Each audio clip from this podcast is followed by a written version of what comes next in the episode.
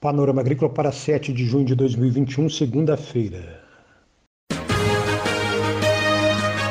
A EPAGRE e a Secretaria de Estado da Agricultura e da Pesca apresentam Panorama Agrícola, programa produzido pela Empresa de Pesquisa Agropecuária e Extensão Rural de Santa Catarina.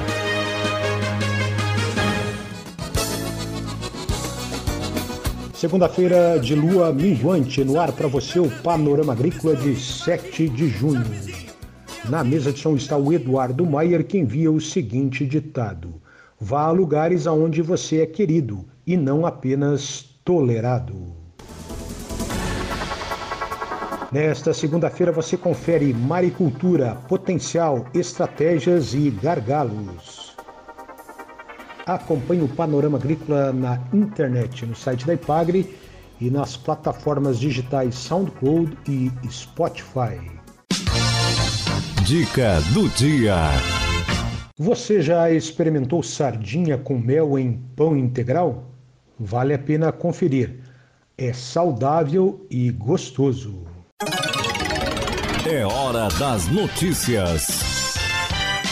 Em São Bento do Sul, no Planalto Norte catarinense, a Ipagre, junto com o consórcio Quiriri, a Prefeitura de São Bento, mais os municípios de Campo Alegre, Corupá e Rio Negrinho, desenvolve ações para trabalhar a sociobiodiversidade nas escolas. Essas quatro prefeituras, São Bento do Sul, Campo Alegre, Corupá e Rio Negrinho, por meio das nutricionistas, estão colocando em seus editais do Programa Nacional de Alimentação Escolar a aquisição de itens da sociobiodiversidade, amora preta, pinhão e banana da indicação geográfica de Corupá. Esses produtos vão ser ofertados nos cardápios escolares e inseridos no contexto alimentar das crianças. Aqua Negócios. Cultive informação técnica e precisa e acompanhe o negócio da aquicultura em Santa Catarina. É a Epagre com você até debaixo d'água.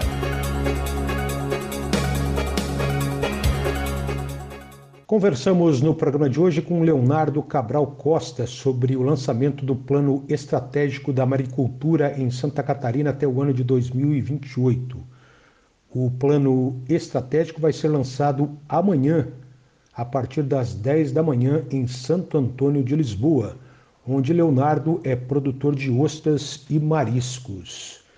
Leonardo é o presidente da Câmara Setorial da Maricultura em Santa Catarina e fala sobre os desafios do planejamento estratégico e das principais ações nesse planejamento.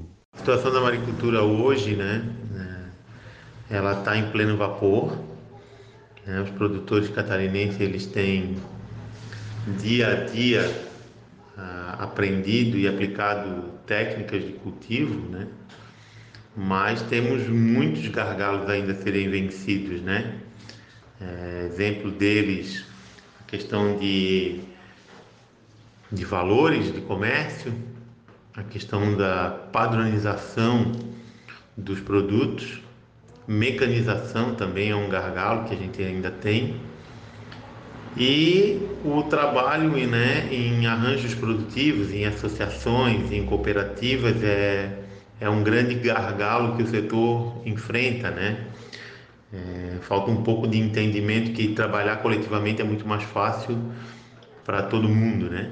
Quanto às principais ações do plano estratégico, a gente procura trabalhar muito embasado num tripé que é o econômico, o social e o ambiental, né? No econômico, a gente é, trabalha pra, com melhorias no, no, no, no planejamento de trabalho, consiga aí melhorar a questão do custo de produção, é, tornando o produto cada vez mais viável, mas principalmente mais rentável, né?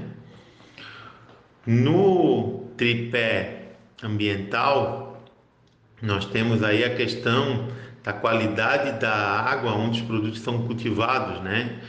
Então, trabalhando aí com os órgãos ambientais, a gente procura sempre cobrar a qualidade do nosso ambiente aquático, né?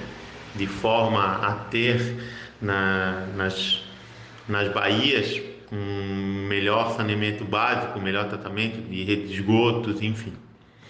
E no tripé social, a gente espera que todas essas ações em conjunto culminem com o produtor estando dentro das suas áreas, né, devidamente legalizadas com o, as licenças ambientais e as ocupações devidamente ocupadas, né, de forma organizada.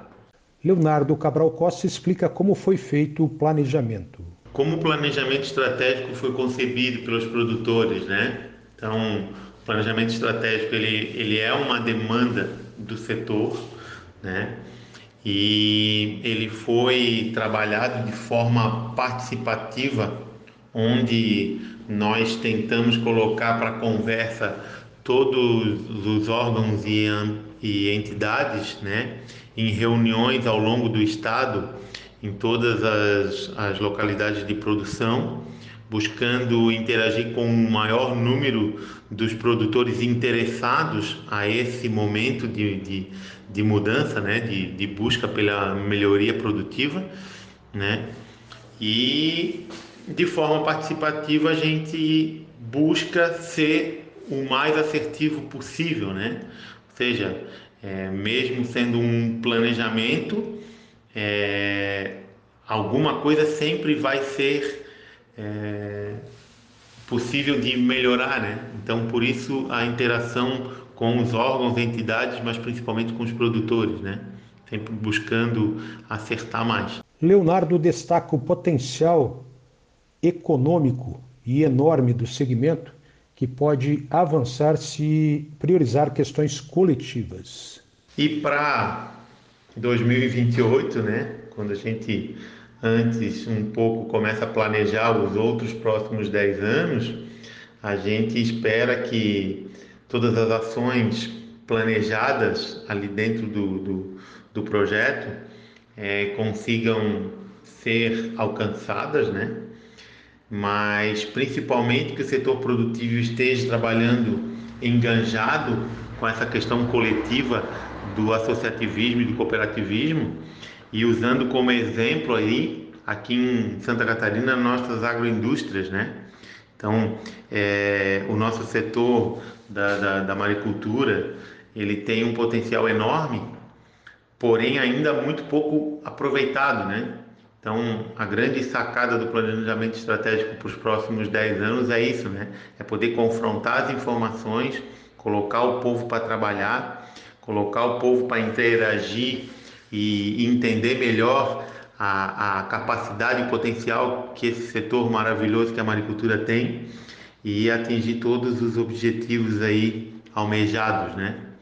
Então, esperamos aí que o, que o plano tenha muito sucesso e venha aí combinar com, lógico, né, potencial de venda e potencial de lucratividade para todos os maricultores catarinenses. Este é o presidente da Câmara Setorial da Maricultura em Santa Catarina, Leonardo Cabral Costa, produtor de ostras e mariscos em Santo Antônio de Lisboa, onde amanhã, 10 da manhã, será lançado esse planejamento estratégico da maricultura até o ano 2028. Um trabalho que envolveu EPAGRE, SEDAP, o Centro de Desenvolvimento em Aquicultura e Pesca da EPAGRE, e também outras entidades e a Secretaria de Agricultura, Pesca e Desenvolvimento Rural do Estado de Santa Catarina. Por falar ainda em maricultura, vale a pena destacar números da maricultura em Santa Catarina. De acordo com dados do IBGE, a aquicultura brasileira produziu 15.216 toneladas de ostras, vieiras e mexilhões em 2019. Os dados mais recentes são esses e Santa Catarina segue sendo o maior produtor de moluscos de cultivo no Brasil. O estado é responsável por 97,3% da produção nacional. A produção catarinense de moluscos na safra 2019 foi de 15.156 toneladas, um total de 485 produtores estiveram envolvidos no cultivo de moluscos em Santa Catarina no ano de 2019. Já a produção de mexilhões ela envolve 453 produtores. O município com maior produção é Palhoça, enquanto Bombinhas passou a ser o segundo. Anteriormente era Florianópolis. Isso na produção de mexilhões.